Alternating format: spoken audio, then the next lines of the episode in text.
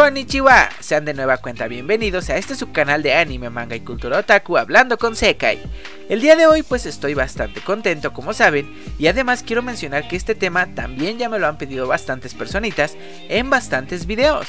Así que antes de comenzar, quiero recordarles que pueden seguirme a través de mis redes, si quieren ver mi cara pueden verla a través de Instagram y además si tienen algún tema que les gustaría que hablase en algún siguiente video, déjenmelo en los comentarios y si escojo su tema les estaré mandando un saludo en ese video, ¿ok? Además, si es que no te gusta ver estos videos o no puedes poner YouTube y simplemente tienes audífonos, puedes seguir todos estos videos a través de Spotify. Te dejo el link en la descripción y en los comentarios.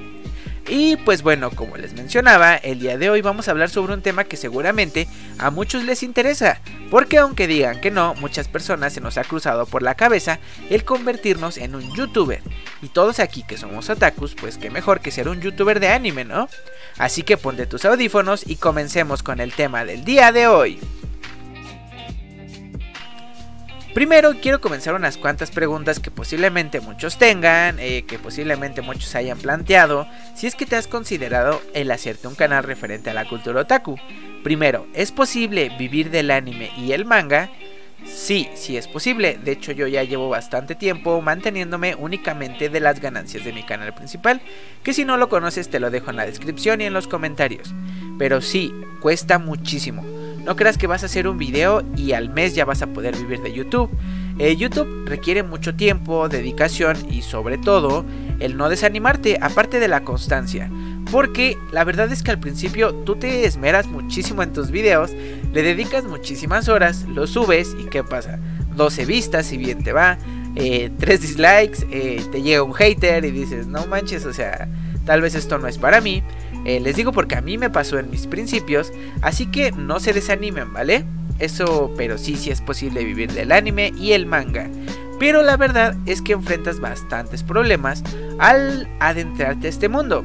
Porque como sabemos, eh, muchas personas, inclusive no te queda de otra si quieres ver algún anime un tanto desconocido, se tiene que recurrir a la manera de consumo ilegal de este. Entonces, a consecuencia de esto, es que empezamos con lo que más ataca a los youtubers de anime y manga, que son problemas con el copyright. Y sí, debes tener muchísimo cuidado. El copyright es básicamente una empresa ve que tú usas algo de su propiedad.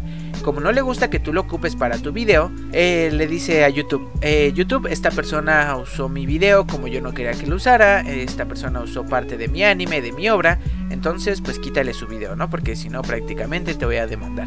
Entonces YouTube al aceptar esta propuesta entre comillas pues te quitan el video y te meten un strike porque supuestamente faltaste a sus normas. Aunque esto pues está un poquito complicado ya que tenemos algo que nos protege llamado el uso justo. El uso justo es usar una obra ajena sin el derecho escrito o pagado de esta obra con tal motivo de pues hacer una parodia, un review, algún comentario, agregar algo, pero pues la verdad es que mientras que Japón tiene sus propias reglas muy estrictas, Estados Unidos es un tanto más flexible con esto. Cuando estas dos leyes tan diferentes se cruzan, pues se crean bastantes problemas, ¿no? Eh, entonces por eso normalmente YouTube, en cuanto una empresa japonesa te mete un strike, prefiere no meterse en problemas, te quitan tu video, te meten tu strike y pues ya está ahí, ¿no? Siempre y cuando no tengas strikes anteriores. Y bueno, ¿qué te puede pasar si tú tienes un strike? Eh, lo primero es que eh, el canal a los tres strike te lo cierran por las reglas de YouTube. Además de esto, pues eh, si tienes varios videos sobre una misma empresa, pueden entrar a tu canal y denunciarte todos los videos. Por cada 5 videos es un strike, cada video es un reclamo. Es decir, que si tú quieres resolver todos estos, necesitas resolver reclamo por reclamo y al resolver 5 te quitan un strike del canal, ¿vale? Entonces, pues no es tan sencillo, ya que una vez que te mandan un strike, hay algo que se llama contranotificación. La contranotificación es básicamente que tú le dices a YouTube, oye YouTube, pues mira, yo usé esto, pero tengo mis razones, está establecido bajo el uso justo y pues me defiendo, ¿no? Así que por favor dile a esta persona que me vas a regresar el video y si YouTube te lo llega a aceptar, lo cual es muy difícil, entonces YouTube restablece tu video y además le manda a esta persona un correo donde dice, oye, ¿qué crees? Que esta persona pues legalmente sí puede usar tu contenido. Entonces, pues, ¿qué pasa? ¿La dejamos hasta ahí? O quitas tu reclamo o metes una demanda, ¿no? Así de extremo. Eh, ahorita les explico cómo va esta demanda. Pero pues bueno. Eh, ahí lo que hace la empresa normalmente la verdad es que no les interesa tanto un canal, no importa que tengas millones de seguidores. Y este correo se les va a perder. Eh, van a pasar 30 días, que es el tiempo de espera, y te van a regresar tu video. En ese caso, yo lo que te recomiendo, si pasó así, es que tú borres ese video, porque estas empresas eh, a veces catalogan los canales y cada cierto tiempo lo están revisando. Entonces, eh, igualmente no van a gastar dinero en abogados para quitar un video de YouTube, pero pues, perdón por la palabra, si te van a estar jodiendo con el hecho de que te pueden quitar un video y al mismo tiempo te prohíben la posibilidad de estar subiendo videos, que con el tiempo eso te va afectando en las vistas y obviamente con el dinero. Entonces, pues eso es básicamente lo que se tiene que hacer. ¿Y qué pasa si pues llega a pasar la demanda, ¿no? Como personas normales, ¿cómo nos podríamos enfrentar hacia una demanda millonaria de parte de una empresa? Como les digo, esta empresa no va a gastar miles de dólares para meter una demanda hacia alguien de otro país tercermundista, ¿no? Se escucha mal, pero es la verdad. Pero lo que sí van a hacer, pero en caso de que llegara a pasar, lo que hace esta empresa es pagarle un abogado para que te meta una demanda y retires absolutamente todo tu contenido de YouTube. Eh, hasta ahí realmente es como puedes puede pasar y sería lo más que ellos estarían dispuestos a gastar.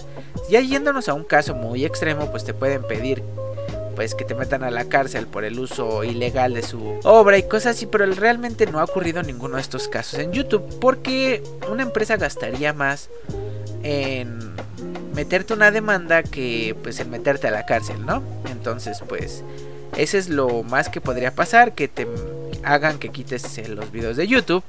Y pues bueno, ahora ya que sabes que pasa esto, la verdad es que hay algo bastante feo. Y es que por más que tú te enamores de YouTube, que tú le dediques tu vida a YouTube, en el momento de la verdad, YouTube te va a dejar solo. ¿Es su obligación apoyarte? Pues no, tristemente no. Apenas eh, se pusieron un poquito más las pilas, pero porque las leyes ya exigen que si YouTube permite piratería en su plataforma, ahora las consecuencias van a ser en contra de ellos. Como eso sí ya no les gustó, pues ya obviamente te dan un poquito más de herramientas para defenderte. Pero la verdad es que al momento de la verdad te van a dejar solo, no te van a ayudar a redactar tus contranotificaciones, te pueden cerrar el canal de un día para otro sin que tú te lo esperes. Eh, y la verdad es que es algo bastante feo que YouTube simplemente te, te dé la espalda, ¿no? Cuando tú te estás dedicando bastantes horas de tu vida hacia él. Pero pues es algo que tienen que estar conscientes en caso de que quieras trabajar con YouTube, ¿vale? Eh, lo siguiente que quiero platicarles es que quieres ser un youtuber de anime, es que es un problema trabajar con los japoneses. Normalmente los japoneses no te van a contestar, se creen superiores, eh, obviamente pues no tienen los derechos de su obra, ¿verdad? Y no te los van a estar dando de buena gana. Japón tristemente o genialmente como quieras verlo, es un país que únicamente se mueve gracias al dinero. Entonces, pues nosotros al no tener dinero ni siquiera para comer, pues menos vamos a estar teniendo dinero para pagar una licencia, ¿no? Eh, entonces ahí los japoneses simplemente te ignoran, eh, no les cuesta nada borrarte el canal, no creas que se van a tentar el corazón. Entonces pues ten mucho cuidado con esa cuestión, ¿ok? El siguiente problema que tiene ser un youtuber de anime es que la monetización es algo baja. Eh, no te voy a decir que te mueres de hambre porque pues tampoco, pero comparado con youtubers de juegos o de otras ramas de YouTube, la verdad es que sí ganas menos. Eh, me atrevería a decir que inclusive la mitad. Esto me he dado cuenta por canales de amigos y mi canal. Eh, mis amigos con mis mismas vistas ganan el doble de lo que yo he ganado en un mes. como les digo entonces puedes considerar en este punto si vale la pena el gastar tu tiempo en hacer videos de anime. Eh, de hecho, si pudieras escoger entre anime y juegos, yo te recomendaría que mejor te dedicaras a los juegos, ya que tiene menos problemas que el anime. Y pues bueno, el siguiente problema que tiene ser youtuber de anime es YouTube y su sistema de monetización. En serio es una burla. Y no estoy jugando, no es broma. La verdad es que el sistema de YouTube es pues una burla. Por ejemplo, yo tengo un video de peleas que se llama Kengan Ashura, donde pelean, un tipo al otro le saca el ojo con la mano y se ve bastante hardcore. Y ese video sí está monetizado. Pero ¿qué pasa? Hablo un video defendiendo una idol y no, no, no, de acuerdo a YouTube, ese no puede ser monetizable porque pues ellos dijeron, ¿no? Y lo mandas a revisión y el problema aquí eh, con la revisión humana es que el criterio de tus videos, aunque supuestamente esté bajo ciertas condiciones establecidas, al final se decide por la decisión de una persona. Entonces, aquí está la cuestión. Te puede llegar a tocar un alguien que lo revise bastante liberal que diga, no, pues esto está bien, a pesar de que está un poquito fuerte, y te lo moneticen, o te puede tocar el caso de que te toque con un santurrón que pues la verdad todo le espante y diga, no manches, ¿cómo puede hablar de esto? Bloqueale su video prácticamente. Y obviamente, si tus videos no están bien monetizados, tienen un símbolo amarillo. Este símbolo amarillo hace que los videos no lleguen a la cantidad de personas que deberían de llegar y obviamente que tus ingresos se vean sumamente reducidos, al punto de ganar centavos de dólar, no les voy a mentir. Eh, y pues bueno, a ver, ahora sí, lo siguiente que te va a tocar si es que te animas a ser youtuber de anime son reclamos falsos. Muchas veces, como les digo, que es problemático meterte con empresas japonesas, en cuanto te llega un reclamo, lo que mucha gente hace es simplemente decir, pues sabes qué, pues acepto el reclamo, no me quiero meter en problemas, que esta empresa se lleve todo el dinero de mi video y pues hasta ahí todo bien, ¿no? Pero el problema es que entre estas empresas que hacen reclamos hay empresas falsas, ¿ustedes creen? Hay uno muy conocido llamado Endemol, si tienes reclamos sobre esta persona, haz el contrarreclamo porque son reclamos falsos, ¿vale? Eh, de hecho ahí me han tocado como 6, 7 empresas diferentes que suben los animes bajo su nombre. Entonces, cuando tú haces un anime con usando esos capítulos que ellos subieron, eh, básicamente YouTube, el algoritmo de YouTube lo detecta como que estás usando su contenido, entonces después bueno te dejamos el video, pero todas las ganancias se le van a ir a esta persona. Si quieres saber si un reclamo es real o no, simplemente haz la búsqueda del reclamante en Google. Si te sale una empresa establecida, si es real. Si te salen páginas bastante extrañas, no, no es real. Haz la contranotificación y no te va a pasar nada, ¿vale? Eh, déjenme acordarme o cuando me vayan saliendo más eh, de estos reclamos falsos y les digo pues qué empresas son las que normalmente hacen esto. Fácil, fácil, yo he contestado unos 60 reclamos de este estilo, imagínense. Y pues obviamente no te tienes que estar dejando porque son personas pues huevonas, vamos a decirle, que únicamente se aprovechan de los que no saben, ¿vale? Entonces esfuérzate para no ser esos objetivos de estas personas. Y pues bueno, otro problema al que te puedes enfrentar es que luego la gente, o así lo sienten varias personas, a las personas les gustan los videos sencillos. No voy a hablar de ningún canal, excepto voy a poner como ejemplo a Badaboom. Eh, a, pesar de que hay canales con contenido bien elaborado, a pesar de que hay canales con mucha dedicación, ¿por qué Badaboom se hizo tan famoso? Porque a la gente le gustan las cosas fáciles y morbosas. Entonces aquí es donde la gente, pues normalmente, va a preferir ver un video más sencillo que tu video que tal vez te tardaste una semana haciendo. Y pues está bien, ¿no? Es su decisión, pero ahora la cuestión es qué tan contento te sientes contigo mismo. Tú busca eh, estar contento con tu contenido y con tu comunidad. Créeme que si haces las cosas bien, en algún momento vas a crecer, más que aquellos videos que tal vez tú consideras que son peores que los tuyos. Y pues bueno, eh, de hecho también es algo que pasa bastante. Al principio, a pesar de que tú crees que tus videos son increíbles, mientras más vayas mejorando te vas a dar cuenta que pues no, no tenían ni siquiera una pizca de calidad para considerarte contra esos videos que posiblemente consideras son más sencillos que los tuyos. Eh, la siguiente cosa que les quiero hablar si se quieren hacer youtubers de anime son los problemas normales de YouTube. Te vas a topar con haters, eso es más que obvio, va a llegar gente que te va a mentar tu mamá, que te van a decir que te mueras.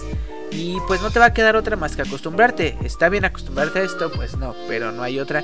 YouTube no ha hecho nada al respecto y pues nos toca aguantarnos, ¿no? Eh, lo siguiente es tu familia eh, o tus allegados. te va a pasar, te lo puedo prácticamente asegurar. Eh, cuando tú le digas a alguien que quiere ser youtuber, muy pocas personas te van a apoyar. Te van a estar diciendo que es un sueño guajiro, que la verdad no tienes futuro en YouTube, que no pierdas tu tiempo con esas cosas, que no gastes dinero en algo que nunca te va a remunerar.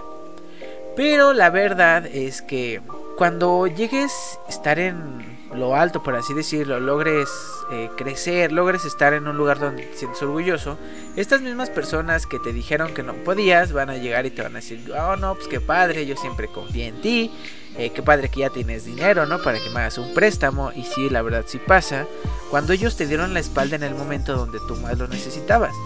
Y pues mentalícense que esto les va a pasar, ¿vale? Yo no conozco ningún amigo que no le haya pasado esto. Eh, entonces es algo feo, sí, pero es algo que pasa. Eh, y lo último que te vas a encontrar, o que quiero mencionar por lo menos por este video, son a los tontos ñoños, para no decirles la palabra que YouTube desmonetiza, ¿vale? ¿Y qué me refiero con esto? Eh, gente que no le pone atención al video.